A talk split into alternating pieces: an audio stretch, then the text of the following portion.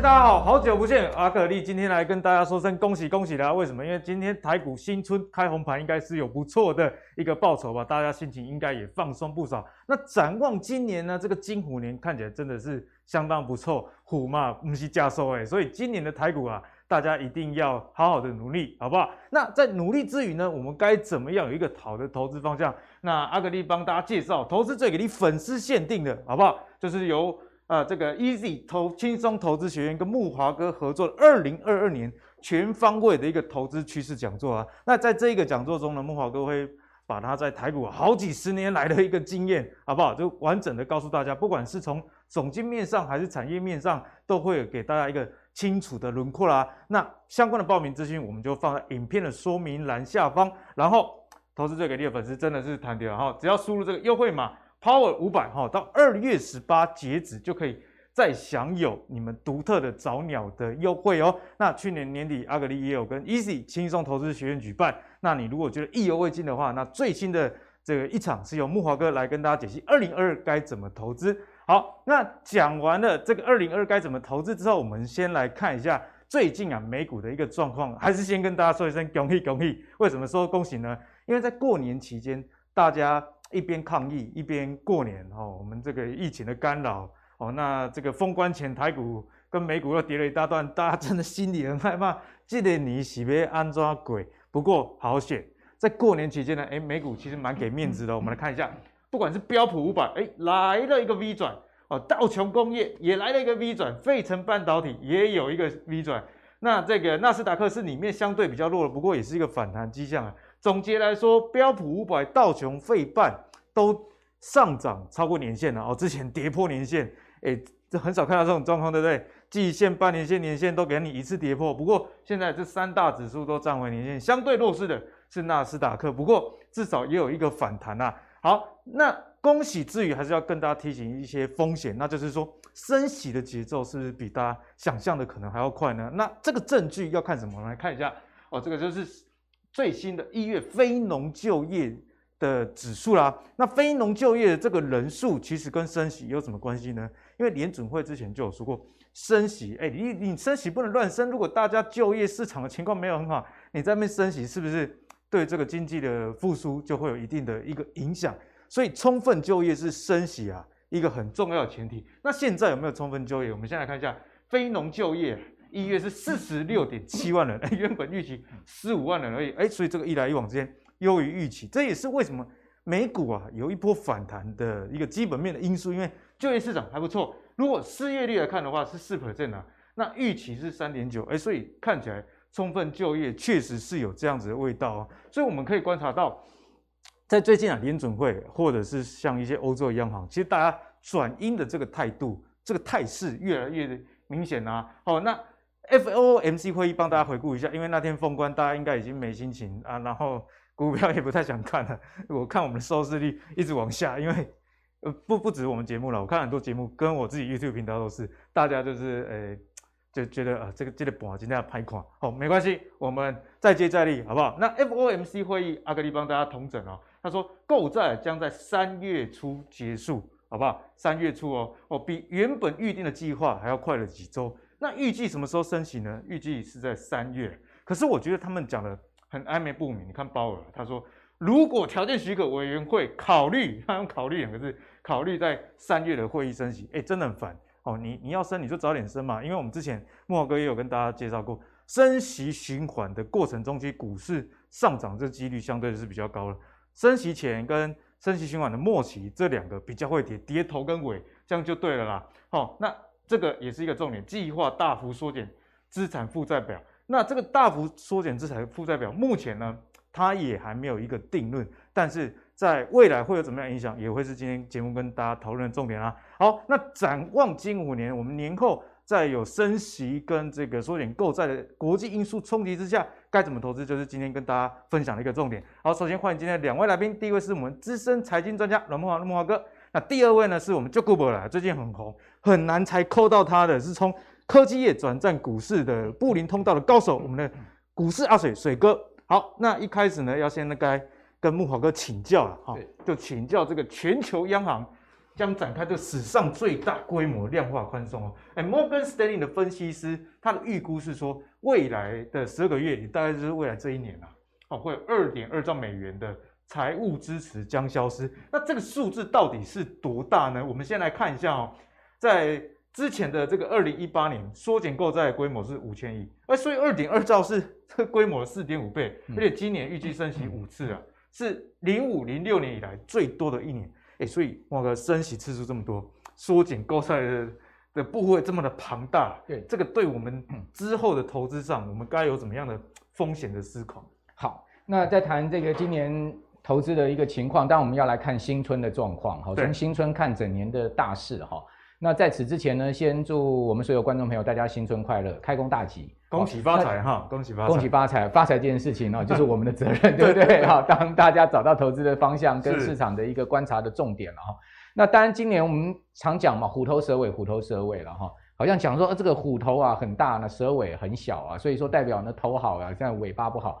但我觉得今年可能会倒过来哦。今年倒过来，今年有点有可能不是虎头蛇尾，而是倒吃甘蔗。倒吃甘蔗，也就是说，今年上半年全球股市包括台股的变数比较大。哎，慕驊哥，先确认一下，这不是吉祥话，这是理性的分析。这理性的分析，对对对，这个这个就是呃进入正题了啊。那今年有可能哈会是这个越往后的行情会相对越平顺越好一点啊，因为为什么呢？因为年初的时候一二三季哈一季二季哈上半年可能变数很多。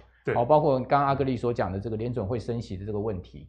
好，因为我们看到就是说，呃，其实过往的这个联准会升息的经验，哈，股市都会是先跌的，而且呢，在升息的这个第一枪开出来的时候呢，呃，之后的一个半月，股市也是会下跌的。但是呢，整个升息循环正式进行的时候，股市就会开始出现一个上涨的机这个这个规律了。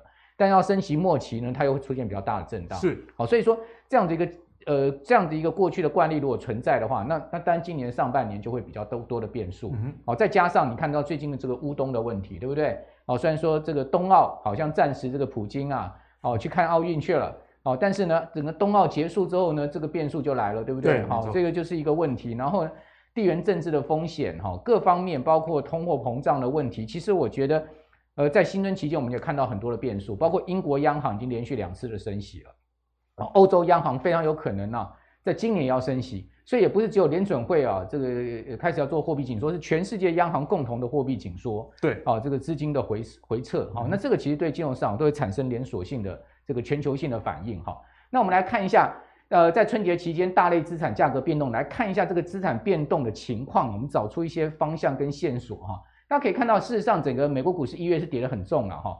但是呢，跌了这么重的情况之下，哈，它反弹的幅度，哈，其实我个人认为其实并不是太强，啊，比如各位可以看到，我们在这个新春期间，呃，如果从一月二十五号看到这个二月四号来讲的话，大家可以看到道琼斯啊，大概它才有只涨两趴，好，S M P 五百指数涨三趴多。然后这个纳斯达克指数涨四趴，费城半导体指数涨三趴，所以大体上大概就两趴到四趴之间的一个涨幅。是。那台积电 ADR 其实很多人可能很失望哦，因为下跌的。对，它在新春期间它还是跌一趴多的哦。好，那另外呢，欧洲股市也不强。好，德国新春期间它还是负的报酬。哈，英国小涨这个接近两趴，法国涨一点六趴。好，美元指数它出现了一个回档，大概跌了百分之零点五的幅度。那最值得注意的是哦，美国国债殖利率是出现了大升，好，代表债市出现了一个很大的卖压哦。是，那可以看到美国十年期国债殖利率居然升到了一点九三，哦，升到一点九三，是突破一点九，接近两趴了，好，上升十五个基点，哈，这上升的幅度达到百分之八点四三。那大家都知道说。八点四三趴，将近一成的这个升幅啊，代表说美国十年期国债的持有人啊，损失的非常大了哈。所以说不止这个国债跌啊，那包括呢这个欧债也跌，好，然后呢包括了高收益债券也跌。那我要担心这个会产生一个连锁性的资产价格的一个变动的反应，就是一个偏比较偏向负面的反应。是，哦，那我们可以看到美国十年期国债殖利率是出现很快速而且大幅的上升，尤其是在呃上周五，好，这个上周五。也就我们新春这个连假期间的这个等于说是周末连假的最后一天了哈，那个上周五呢，这一天哇，那是直接飙到一点九趴之上哦，让市场非常惊恐，对，让市场非常惊恐。那我们在之前在阿格力节目也讲过，美国的这个国债持续上升，其实很不利于科技股，对，好，所以大家可能要小心，后面科技股还是可能有这个呃不不可不可测不可测的一些这个变数的卖压。那个纳斯达克没有站回年线，可能也是跟这个有关。对，而且其实。我们等下可以看一下纳斯达克的走势啊，我觉得它的一个技术面上面看起来是有存在一些结构面上面的弱势哈。那另外我们可以看到，除了这个国债大跌以外啊，高收益债债券的价格也出现大跌。居然呢，整个一月各位可以看到高收益债的这个整体这个各位可以看到啊，monthly total return 啊，这个 BB 级的 high year 啊，居然是呢跌了三点三趴。阿哥，你知道这个三点三趴的跌幅是多大吗？是史上第五大单月跌幅。史上第五大。对，史上第五大单月跌幅哈。除了呃这个最大的那一根哈是这个 global finance crisis，就是零八年的次贷风暴之外呢，各位看到 COVID nineteen 啊，也是一个。都是大事件，对，然后那个 dotcom bubble 也是一个九一 nine one one 恐怖攻击，就是这种超级大事件。所以说呢，在这种今年有没有这种有没有像这种超级大事件？好像没有，没有。那这样出现这样跌，这个要小心啊，有一点预警的味道。对，也就是说这些跌我们都可以理解啊，什么九一恐怖攻击啦，哈，那个这个这个 dotcom bubble 啦，哈，然后那个次贷次贷风暴，那 covid nineteen 那这样跌，那这代表说是不是今年会有什么样一个类似这种可以？mark 起来的大事情，所以大家就心里对对对有一点担忧。哎，这个有点担忧哈，这个就是高收益债。那大家都知道，高收益债是我们台湾投资朋友买非常多的哦，很喜欢的，很喜欢的哦。所以整个一月份，我相信大家这个高收益债券基金的净值啊，可能减损不少哈。那另外，德国十年期国呃国债殖率居然是突破了零。各位可以看到，它从二零一九年以来，它就掉破零之后，它就没有回过零零轴之上。居然说德国连十年期国债殖率都突破零了，就代表说什么？就代表说呢，这个整个欧洲的通膨压力是非常庞大，连德国这个国债殖率都脱离了这个负利率的情况了哈。那欧洲央行现在目前加息啊，六月份升息的几率高达六成哦，所以不是对啊，不是只有这个呃美国要升息啊，欧洲也要升息啊，欧美两国同时的这个紧缩啊，哇，那个威力不小。那主要是因为欧洲欧元区的这个 CPI 已经高达了五趴了，是非常大的通膨压力。各位可以看到，这简直就是一个破表的一个通膨。好，所以呢，在这样状况之下，虽然说，哎，这个美国股市在新春期间有反弹，它最主要反弹是因为前波跌幅太大了，了对，跌太多了。那我们看周线的话，大家可以发现，像周线你会发现哦，纳查克指数已经出现了什么一个状况？季线快要死亡交叉月线，哦，大家可以看到月线是下弯的，哦，然后，哎，对不起，这是半年线是下弯的，然后这是季线是下弯的，然后月线是下弯的，哦，现在目前纳斯达克只剩下一条年线。哦，它是一个上升的形态，哦，但是年线扣底的位置也挺高的哦。最后的防守点啊。对，那这一波反弹连续两周有没有站回年线？事实上没有站回年线。哦，就刚刚那呃阿呃这个这个阿阿阿格里所讲的，年线在一万四千五百点位置，它并没有突破。是，哦，那留了一个上影线。那同时各位可以看到，它的季线跟半年线现在目前已经要出现了一个死叉了。哦，那这个是一个很不好的讯号，而且这是周线的角度，而且下面有量的，是，所以说你可以看到它从过去这么长时间来，它从来没有出现过这个这么大的一个技术线的一个警讯，就是说它的一个季线会死叉半年线。对，所以从美国这个科技股的走势上面来看的话，让我还是比较提心吊胆。再加上呢，这个呃，脸书是一个崩盘走势，你看去年十一月的时候还将近四百块美金，好，跌到多少？跌到两百三，好惨啊！哦，这个脸书，脸书。只不过全球的活跃用户少一百万人，就让它崩跌成这个样子。那你觉得这到底背后是什么样的触动力量呢？哦，那脸书跌完了没有？我个人认为它可能还没跌完，还没跌完。对，我个人认为它还没有跌完哈，所以还要注意哈。所以从这些种种的迹象来看，哦，我个人是觉得。诶，虽然说新春今天开红盘呢，不错，还涨一百多点哈，这个当然后来就有有点压下来，有点开高走低。对，但是我是觉得我还是会保持一个比较谨慎的态度，好来看现在目前整个全球的金融跟呃台股的一个大势。所以慕驊哥，你的建议会是说，我们等升息确立之后，再比较积极的操作？对，我觉得今年我们在台股或者是说在全球股市的布局上面哈，当然我个人会给我自己两个字了哈，一个是缓，一个是慢。缓跟慢，对，就是说我们不不是说不进场，是，因为我们股这个我们 trader 哈，做交易人不可能不不手会痒的，对对，不可能不进场。然后现在又负利率的情况之下，你也不可能把钱 parking 在闲置资金上面。是，那但问题就是我们也不想随便进场而被套或者损失，对不对？所以说呢，我觉得慢慢来，哦，缓缓的进场布局，哦，然后呢，呃，见不见兔子不撒鹰啊，有一句有一句有一句这个这个成语嘛，就是说。我会比较大资金要进去的话，会是看到崩盘大跌哦，比如说一个波段下一周跌了个一一千点多两千点这样子。台股现在还没有这种没有这样这种状况，但是去年有发生过嘛？对，就一天跌了一千多点哈。如果这种现象出现的话，我觉得大资金就会进去，好、嗯，比较大的资金部位就会进场。对，因为之前慕驊哥我私底下跟他请教，慕驊哥也提到，其实股票最怕的是这种缓跌。对，哦，你如果急跌，可能就会见短期的底部了。哦，那也谢谢慕驊哥给大家的建议啦。所以呢，在三月如果确定升息之后，我想这个时候大家呃手上的资金再比较积极一点，或许是比较好的。那我觉得台股投资人非常厉害，大家也都有这样的 sense，我们就来跟水哥一起来讨论了哈。在全球央妈哦，不管是这个刚刚讲到美国、欧洲，哦大家都在关水龙头了，没有那么多资金的活水的情况之下，台股啊其实也跌破了这个季线，算相对的弱势了。那在这样的情况之下呢，量也缩，缩到只有两千多亿。哎，去年呢、什么三千亿天量，四千亿天量，五千亿还没天量哦，这个量非常的强。现在居然只剩下两千多亿。那之前我们在节目中有跟大家提到，去年台股的均量大概是在三千六百、三千七百亿左右。哦，所以今年你如果要创高的话，你量没有上来，那显然也是不太可能。所以要跟水哥请教啊，这个盘势啊，量缩成这样，那没那款。嗯，好。也是跟这个观众朋友拜个年了哈。首先我们来讲一下，其实大家知道股市它就是一个资金的一个进出嘛。那一般人讲来讲说，我们最怕什么？是比如其实并不是单单公司本身的一个可能营收或者是什么获利的消退。对，最怕的是什么？关水龙头。那但是呢，大家就很紧张说，哎呀，这个 QE 的 taper，其实大家好像听到连这个单字都觉得很耳熟了，对不对？QE taper 连我这个小学的小孩都会讲了。但是量化紧缩带来一个变化是什么？我还是那一句老话啊、哦，我认为行情啊、哦，总是在半信半疑中成长。其实你回想过去，哪一次台股创新高？你记不记得一万两千点的时候，大家在想说，哎呀，台股没有这么，一万二你还在进场，还在叫人家存股？对呀、啊，还在叫人家是会不会太高了一些？一万四、一万六，到现在一万七、一万八，其实不都是在半信半疑中吗？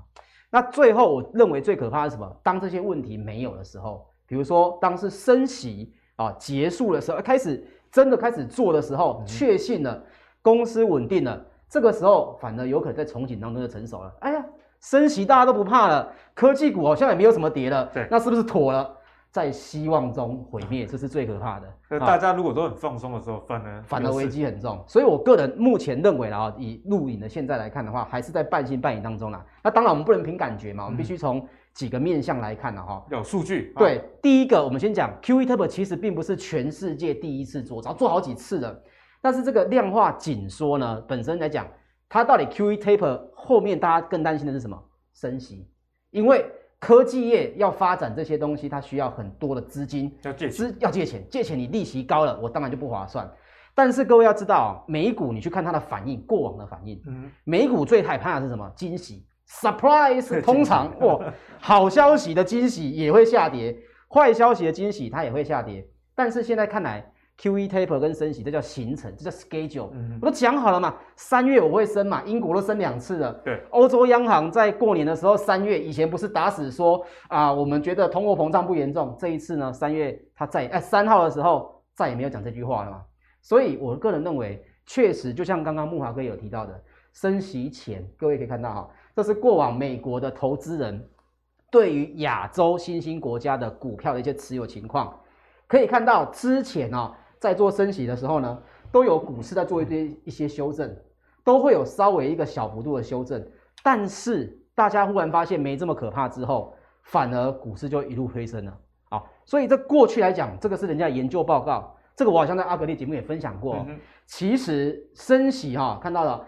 宣告缩表时程的时间点上面呢，美国的投资人反而是普遍增加对新兴国家股权跟债权的持有，反而是买进的，反而是买进的，因为大家都知道说升息美元应该会比较强势一点，理论上吸引度是美国自己的市场会比较高嘛。对，可是其实对，可是过往来讲呢，诶，经济学是这样讲，但是过往来说反而是先跌后涨啊，过去的经验是这样子，所以我认为啦，包括这些人家做的学术研究来说。其实都看到，一开始启动缩表是股权微幅减少之外，并没有明显的见到什么股权跟债权部位减少情况。所以说，大家说啊，会不会一升息外资跑光光？有在跑，但是我认为不会跑光光啊。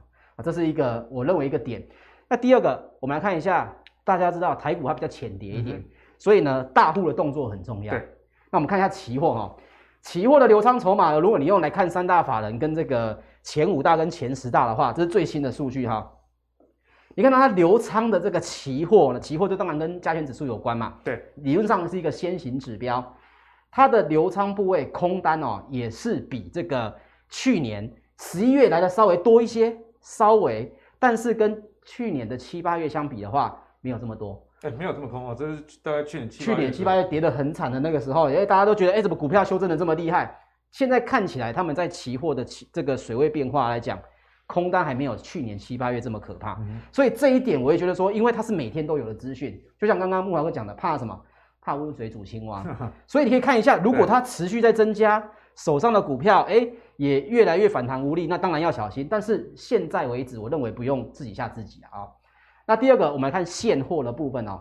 现货没错，过年前确实哦，外资啊卖的比较多一些，还有包括什么十大总公司呢，他们的这些水位也是偏这个卖卖压比较大一点，但是累计买卖超这个数字呢，并没有大幅的哦，比去年行情不好的时候呢还要来得高，所以说他们比较属于说保守看待，而不是现在领头在窜。哦，我认为这是一个有区别的，还没有要买，不代表说我觉得现在就要卖光，是，哦、是这是两码子事了啊，是，就提供给大家做一个参考，是，好、哦，对不对？好，那谢谢水哥来帮我们做这样的一个讲解，其实大家在短线上啊、哦，你还是要保持谨慎，但是呢，你也不用太过于的担心，因为其实水哥刚才讲嘛，三月这个 schedule 都已经排好了，那等到这个时辰真的确立之后，那大家再去进场，我想这个也是。科技股在这个月多月以来啊，呃，已经下跌了。那未来这一个月的时间，我相信啊，对于走势上也会比较明朗。好，那提到科技股呢，我们就来跟大家提一下 Amazon 啊，这 Amazon 美国科技巨头啊，在封关前，我记得我们有跟大家提到，哎，去年啊，这是十一月的股价，我大概在三千六百多块，一路的往下跌，跌到两千六百多啊，这跌幅真的是非常宇宙霹雳无敌之重。不过呢，最近。好消息好像不错哦，有迎来了一个蛮大的反弹呢。哦，盘后它在这个周四盘后公布营收年增率九趴以外，为什么可以涨这么多呢？是这个 AWS 云端的业务大幅的成长以外，还有哦投资这个电动车新创公司这个 Rivian，之前我们节目有跟大家介绍过，去年真的是涨非常非常之凶啊。那其实 Amazon 是有投资它的哦，所以投光投资这家公司就赚了一百二十亿的美元哦，所以激励了。股价一天哦，就盘后涨了十四百分一天涨十四百分美股的是加气个了。好，所以我们从这个 Amazon 的这个反弹，可不可以多对一些，比方说啊、呃、网络购物啦，或者是云端的公司有所期待？像是年前哦，这个富宝美台股这个电商股啊，吃了好几根跌停板了。我今天看还是下跌，已经跌到一千左右了。去年两千多块，股价已经腰斩以上了。所以我们就来请教慕驊哥，从这个。Amazon 的大反弹，一天盘后居然涨十四 percent，相关台股呃的概念股那没那狂。好，这个 Amazon 一天的这个十四趴的上涨哦，总共带进啊两千多亿的市值的增加。哦，这个两千多亿美金市值的增加是创美股 IPO 史上啊这个最大的一个市值单日增加的历史记录。是历史记录。历史记录就是说从来没有美股出现过呃这个一天可以增加两千两百亿美金市值的。啊，对，对不起，一千九百亿美金市值，但是呢，在新春假期有另外一个啊下跌创下这个最大市值减损的历史记录，就是脸书，好改名叫 Meta 的脸书呢，它一天呢也跌了二十几趴，那它的市值一天减损了两千亿，超过两千亿，所以也是创下了历史记录，所以你就知道说最近美股哈挖气给哈，就是说真的是像云霄飞车，像云霄飞车，所以你买对股票买错股票哈，其实风险都。蛮大的哈，就是说它的这个波动是一个很不寻常的波动，怎么会有一档股票这么大市值的公司啊？这个这个市值是呃兆元市值的公司，想象对不对？可以一天涨十十几趴，一天跌二十几趴。因为一般我们印象，如果股本非常大的，应该是波动会比较小。一定一定波动小嘛？怎么可能这么大股本波动这么大？所以就代表说这个市场是一个不正常的状况。嗯那不正常，我们就必须要提高警觉，好，因为不正常，它要代表说这个结构面，好，整个市场的结构面是乱的，好，这个乱的话，我们就要在这样的情况下，我们就相对戒心高一点。那我们来整体统整一下哈，美国重要科技股在新春期间的变化，你可以看出，哎，这个市场的资金流向跟方向是什么？哦，比如说 Intel 它还跌了快六趴哦，哦，Amkor 还跌了快两趴哦，Qualcomm 表现不错，涨了八点五趴，AMD 涨了十一趴，哦，思科还跌了一点七趴，然后呢，Skyworks 跌了三点四趴，Broadcom 涨了这个十点五趴。你有没有发现，哎，有关这个晶片在通讯类的部分哈？哦，这个基本上表现的比较好 Corvo 跌一点五趴，那 LGD 它是跌了九趴，哦，Cree 涨四趴，哦，Osron 是平盘，然后 Micron 美光是小涨百分之零点六，NVIDIA 涨九趴是因为它现在跌很多了，好，MAT 涨这个将近两趴，苹果涨八趴，所以苹果算是在整个美国科技巨头里面，现在股价算是这这个相对比较在多方式上面比较稳定的，所以说苹果就是一个很重要的中流砥柱了哈，那。那 Microsoft 是涨六趴，哦，Google 涨十二趴。那 Google 是涨十二趴是有原因的，是因为它已经宣布要一拆二十，哇，这个拆分拆二十，拆分二十啊，但是它是七月份才拆分，好，那它的 C 类股拆分一拆二十，然后康宁将近二十趴，然后 Amazon 这个涨十二趴，三星呢平盘，然后这个呃 SK 海力士呢是涨五点五趴，好，然后呃爱爱爱万。这个是日本的一家半导体大公大的公司了，它涨零点三趴。那至于说传产的部分，你各位看到表现比较好是金融股啊，J P Morgan 涨四趴。好，另外 Tesla 呢只有涨百分之零点五，Tesla 股价有没有站回一千？没有哦，而且它的季线是下弯的哦。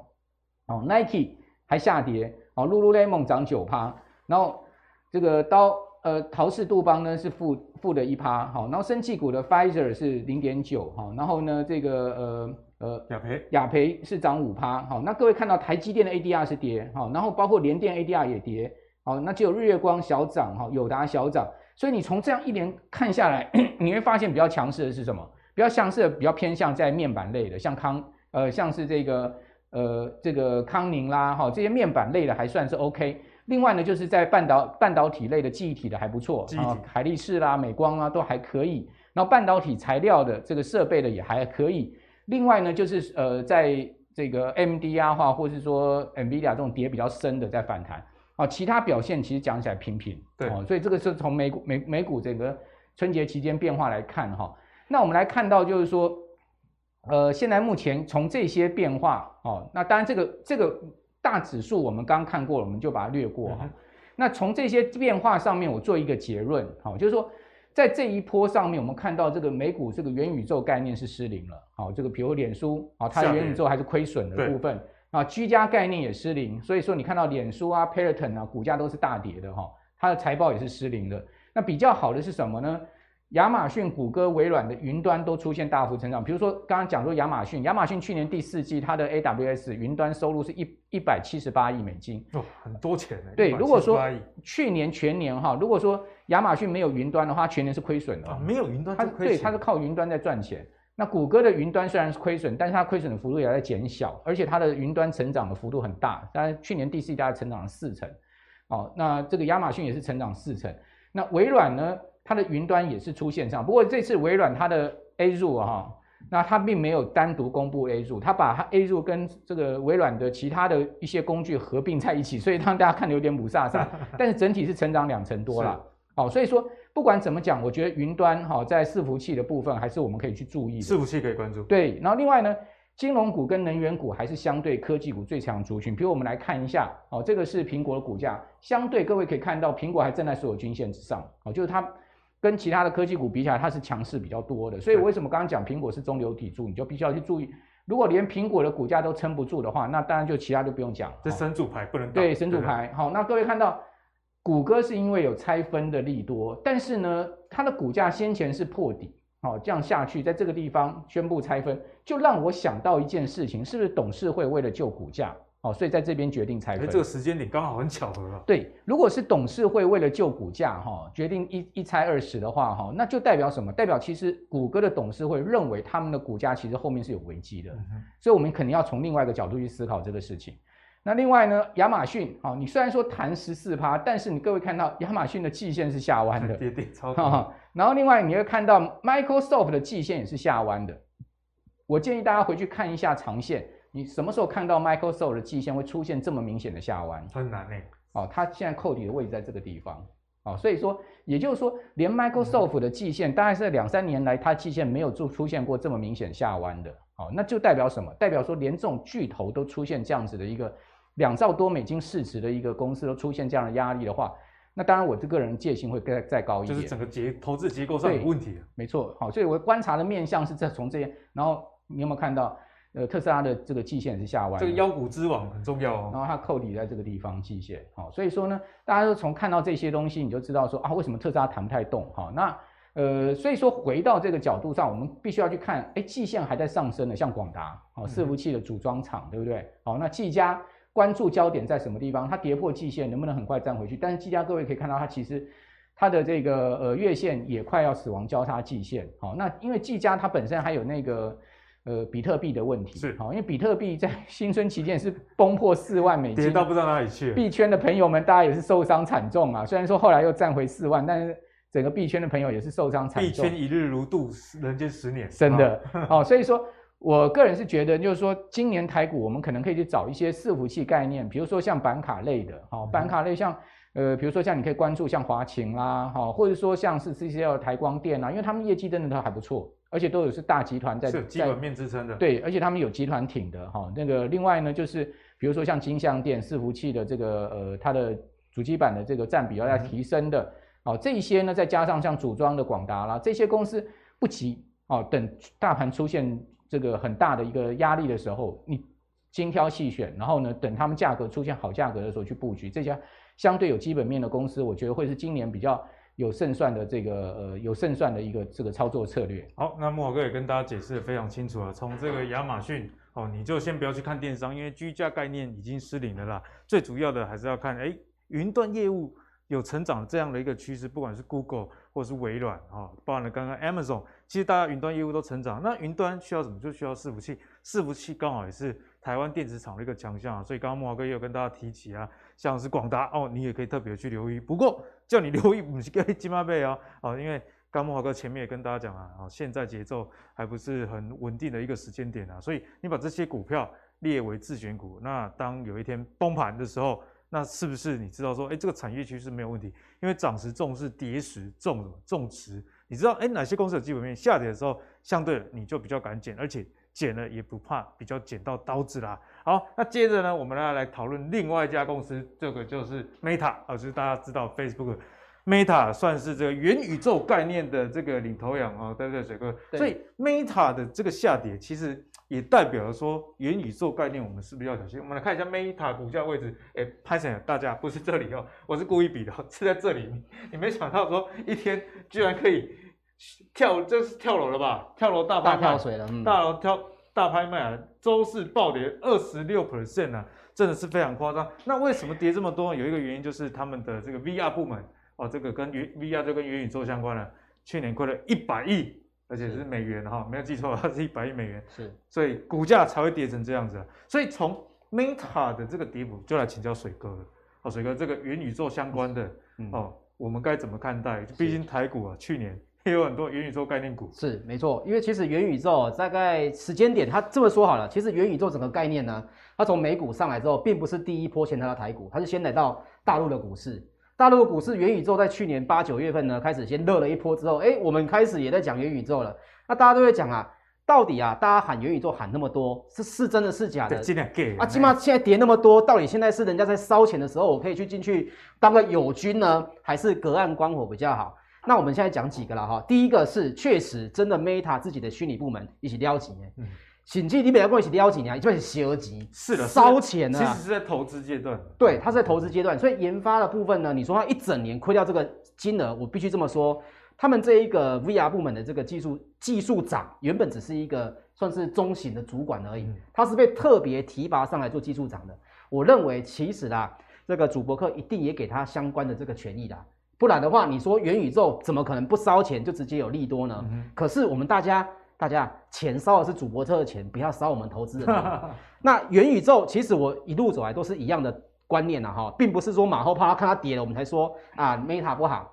从最之前讲元宇宙的时候，我来上阿格力节目讲元宇宙，或木华哥节目讲元宇宙，我都说一件事情：元宇宙先看商业应用，商业应用的部分哦，对，再看个人应用。也就是说，你现在去谈个人。你有你有要买 VR 吗？呃，木华哥，你要买 VR 吗？没大家好像都不被被 VR 嘛，那你要卖给谁？所以包括这些头戴式装置实际应用，我讲一个问题好了。Apple 的 iPhone 当时候出来可以让 Apple 整个大翻身，是因为已经用了手机，嗯、然后手机经过了改朝换代，对不对？是一个全新的应用，是有一个进化。对，可是元宇宙它是一个全新的生态，从无到有，从无到有，所以我认为这是一个很大一个难点呐，哈。所以我们这样讲啊，鲁迅先生讲过一句话，他说：“我很佩服啊，第一个吃螃蟹的人，为什么？螃蟹其实那个样子 看起来没当价嘛，看起来看不，起起码大家吃过了才觉得螃蟹很美贵。”同样，元宇宙也是类似这样子，看起来元宇宙是一个难啃的这个骨头啊，但是第第一个吃螃蟹的会不会尝到美味呢？我目前看来是认为，就像我说的，脸书第一个吃螃蟹，它走的是个人化应用，那么短时间之内你想要跟着它吃到什么利多，机会不大。但是同样是元宇宙，有人是在发行所谓的商业应用的，所以我们来看第一个啊。包括我们刚刚提到的，它要建立一个全新的生态。对，Meta 是一家软体公司，跟一家生态创造公司。因为脸书也是他把这个生态引进来的，所以这两件事情其实我不担忧。我担忧的是什么？硬体这一块。嗯哼，因为脸书其实你并不像苹果有这么硬的硬体研发的，就过去也没有什么开发的经验。你自己就是一个软体公司嘛，所以元宇宙现在需要什么硬体？我认为大家下的结论太快了。你去想象二十年后大家头戴式。事实上，你去想象三十年前的手机，大家那个时候想象三十年后的现在手机是不是还是很大？想象不出来，已经是想象不出来的。所以现在去讲这些东西，我认为太快，反而你们来看说什么呢？包括了这些商业的应用，你像 NVIDIA，是你像脸书，还有呃微软，脸呃微软跟 NVIDIA 本身它就做比较多的类似商业化的应用，嗯、而微软也很聪明，他说。玩游戏，大家没有这么快要进去当什么超级玩家、第一玩家，大家先玩什么？先玩大家认为的元宇宙就好了。所以微软这一次为什么元宇宙没怎么受伤，反而他还因为这个相关的 AWS 啊、亚马逊这些 AWS，哎，还赚钱。所以我认为啊，哈，第一个你可以先去看的是什么？人家做的像是这种商业型的应用，NVIDIA 自己创了一个 Omniverse，然后就有 VNW 的公司来给你买，哎。我怎么去做公司内部工厂的整体元宇宙虚拟化？就是先用元宇宙先模拟看看，对，看哪边有问题，有问题之后我们改善再建厂。是，包括像是这个各个他们不是在做基建吗？哎，盖桥梁以前要飞飞机飞来飞去嘛，嗯、现在不用了，每个人呢带上虚拟装置之后，桥梁就虚拟在你前面，这边的尺度是哪里，工程期哪里会盖到什么情况，一清二楚。所以像是美国的软体公司自己在做这个元宇宙的画面，其实也都是朝商业应用。那我认为走的比较这个对的道路的，其实是这一家 NVIDIA 啊，NVIDIA 这个 Omniverse 这是他推出的，就他推出来的。同时，你去 Google Omniverse 这个东西呢，非常非常多的美国企业啊，越来越多人在谈到这个 Omniverse，哎，都想要导入。那就像以前的这个 SAP 啊、ERP 这种，会不会以后也是一家公司，就像 ERP 系统啊、SAP 系统？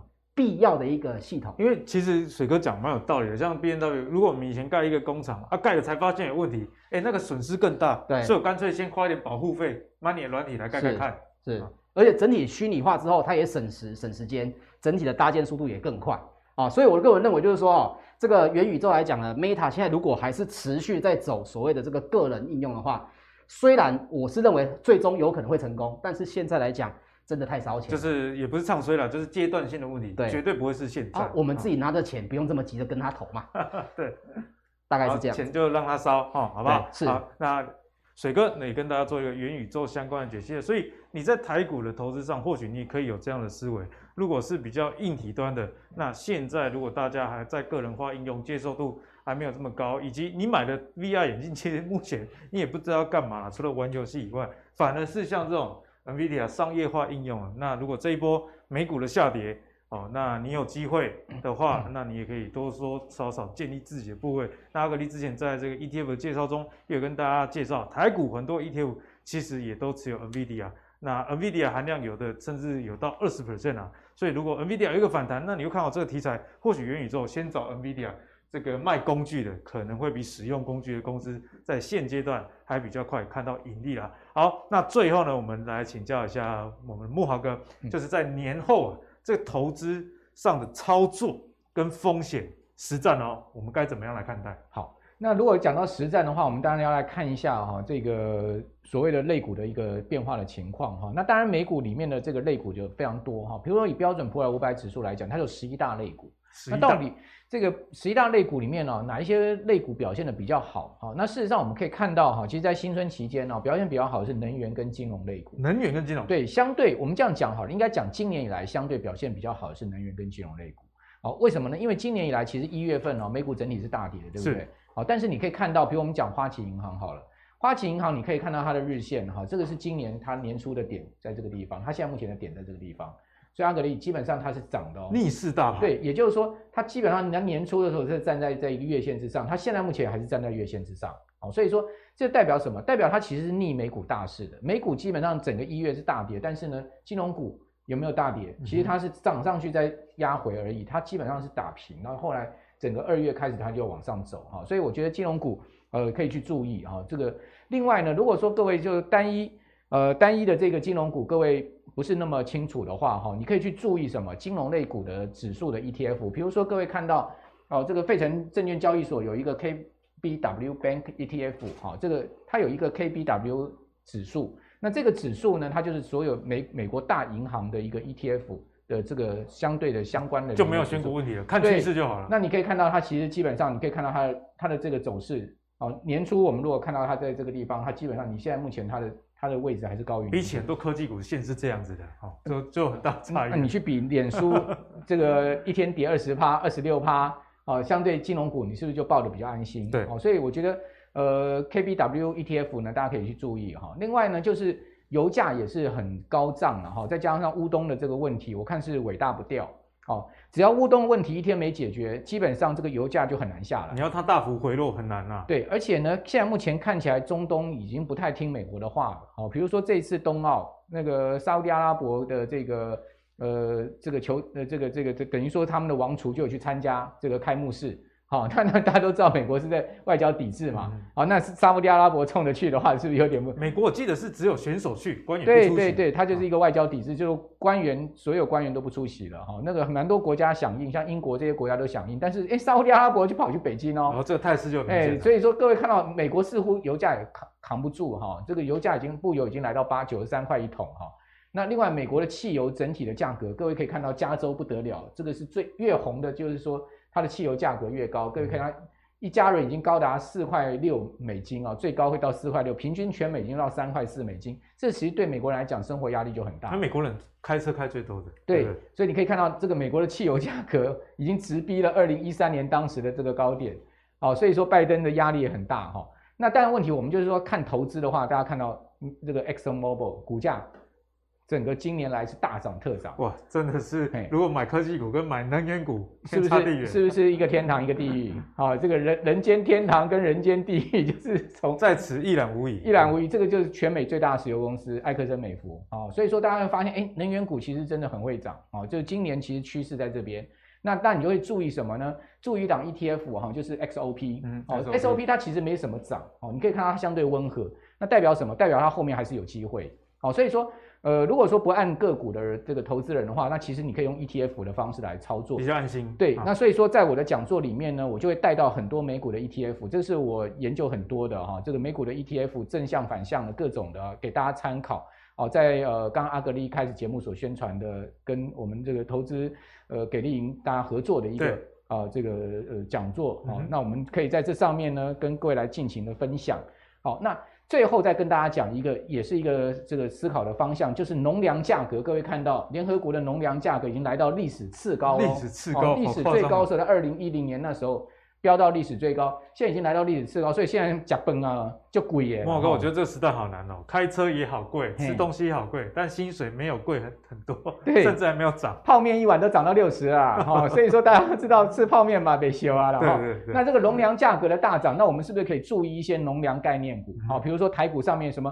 呃，养鸡的啊，然后最近这个春节期间，哇，我是期待买鸡蛋，对不对？鸡鸡价有有点生气哈，去为了寻蛋，好，现在寻了两个钟头寻不到 蛋，比股票还难买，哎，还比较股票难，有钱买不到鸡蛋哈，就是说我们可以去注意这种所谓农粮概念。那那美国有一档农粮概念叫 ADM，好，这个是所谓全球四大粮商之一的 ABCD 的之首。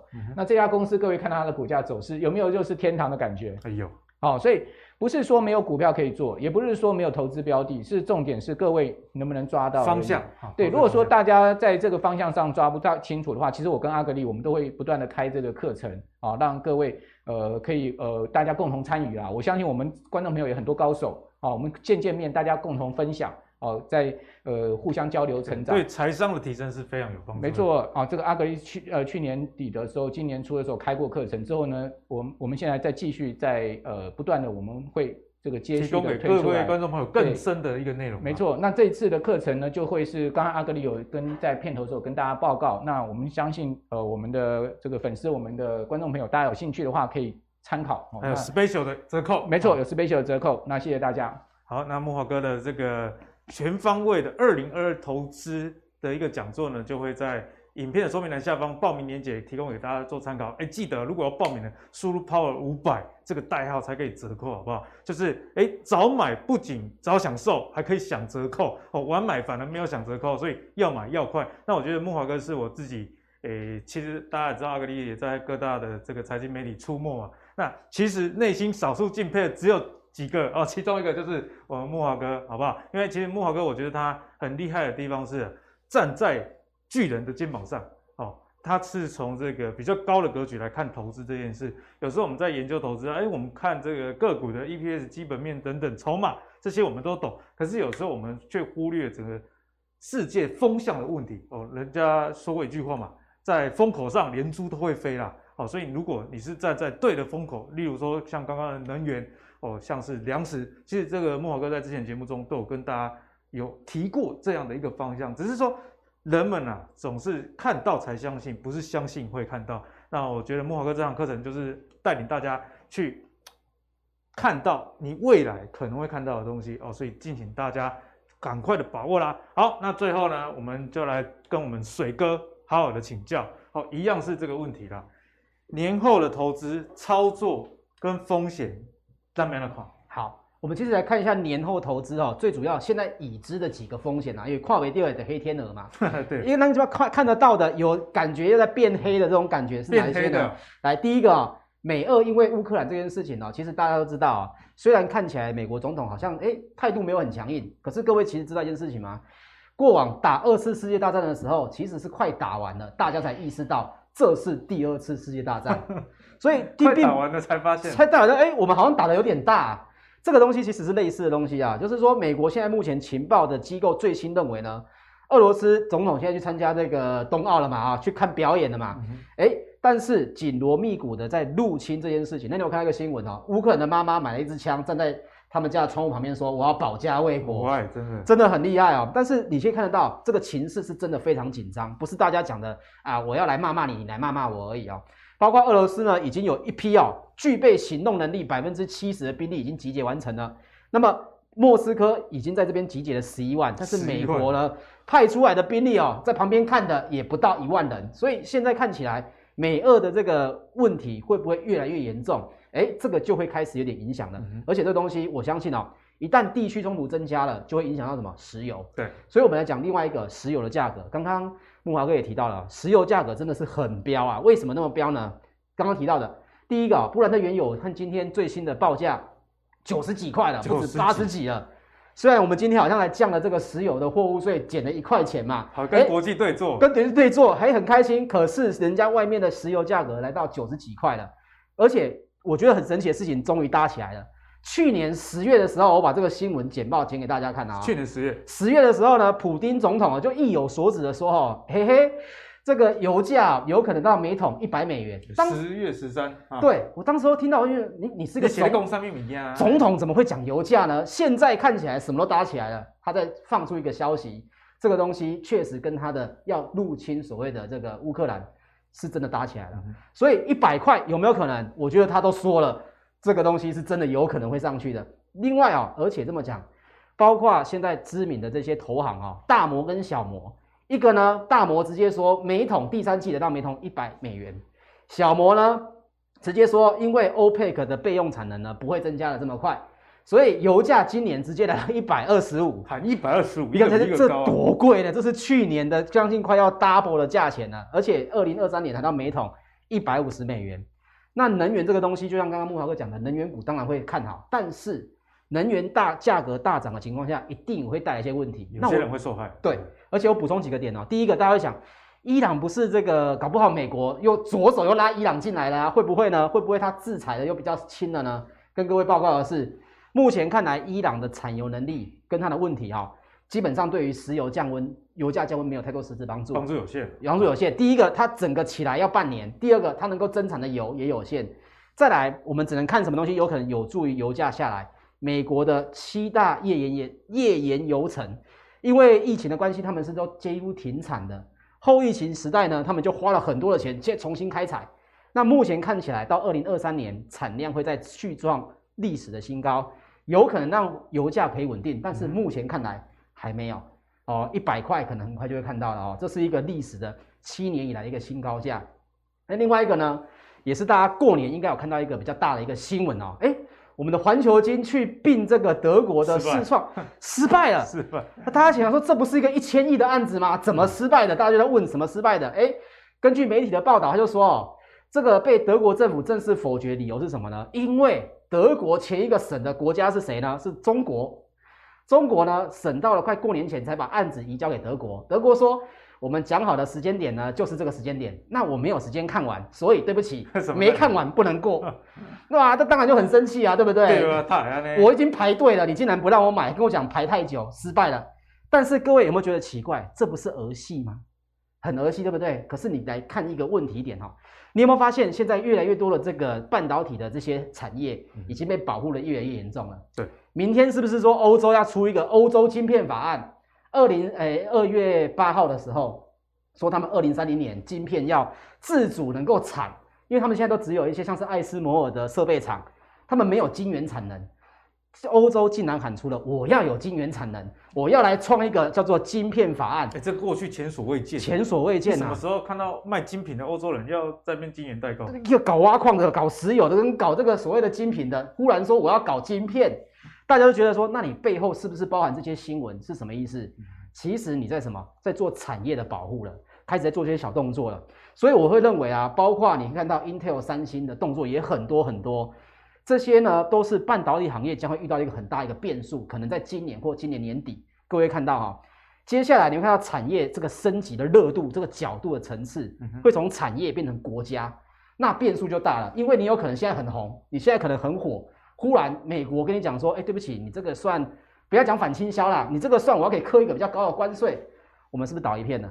所以我认为这个危机点对我们半导体行业来讲，虽然很多人说啊，半导体热潮看到二零多少，二五也有人喊，二六也有人喊，趋势没问题，但是细节有问题，细节要注意，能够掌握到这一波跟这个国外做成好朋友的并购的可以扩产的，嗯、绝对会搏扶摇而直上，做不到这一点的，那可能会在这个赛局里面。会被淘汰，这是我认为年后要注意的一个半导体业的一个风险。好，那水哥也跟大家讲非常清楚了，跟莫哥同样的都看到了，哎，能源啊，其实是在年后我们可以特别注意的。像我妈最近跟我说，哎，我之前套牢套牢上，哎，好像有到一年多的这个石油的 ETF，今晚探底啊？我说你卖掉了，她说没有，要继续跟他。好，看看来我妈真的是每天看我们投资最给力。今天又看完这一集之后，他手上的这个石油 ETF 应该会抱得更紧啊。所以你如果手上有一些石油相关的投资商品的话，诶，先跟你说一声恭喜哦。那如果没有的，你也可以去找，比方说木华哥刚刚讲的一些呃石油开采的 ETF 啦，这些还没有很大涨幅的，可以留意相关的机会。那水哥也特别提醒大家，在半导体这件事情上哦，当然不是现在啊，但是你之后你从这个环球金并试创失败的这一点，要知道说，诶，国家的角度。都在介入这件事情啊，哦，所以相信今天的节目大家都是收获非常非常的多哦。那在课程的部分还是要跟大家提醒一下，哦，就是在 Power 五百这个优惠代码记得输入就可以参加，哎，投资最给力粉丝限定的啊、哦，这个 Easy 轻松投资圈跟慕驊哥合作的二零二二全方位的投资趋势讲座。那我常跟大家讲一句话。方向比努力重要。你跑错方向哈，你跑了全世界第一块也没有用。但是你只要在对的方向上，哦，就只是赚多赚少这样的一个问题而已。所以如果你想了解二零二二在升息、缩减购债、哦科技股暴跌这么多鬼事发生的这个动荡之下、乱世之下，有什么样好的投资机会，就请务必留意这个课程。哦，那优惠代码记得输入在我们的影片的说明栏下方就有报名的链接。那也预祝大家在金虎年今年都能虎虎生风，探大金。我们下一集再见，拜拜。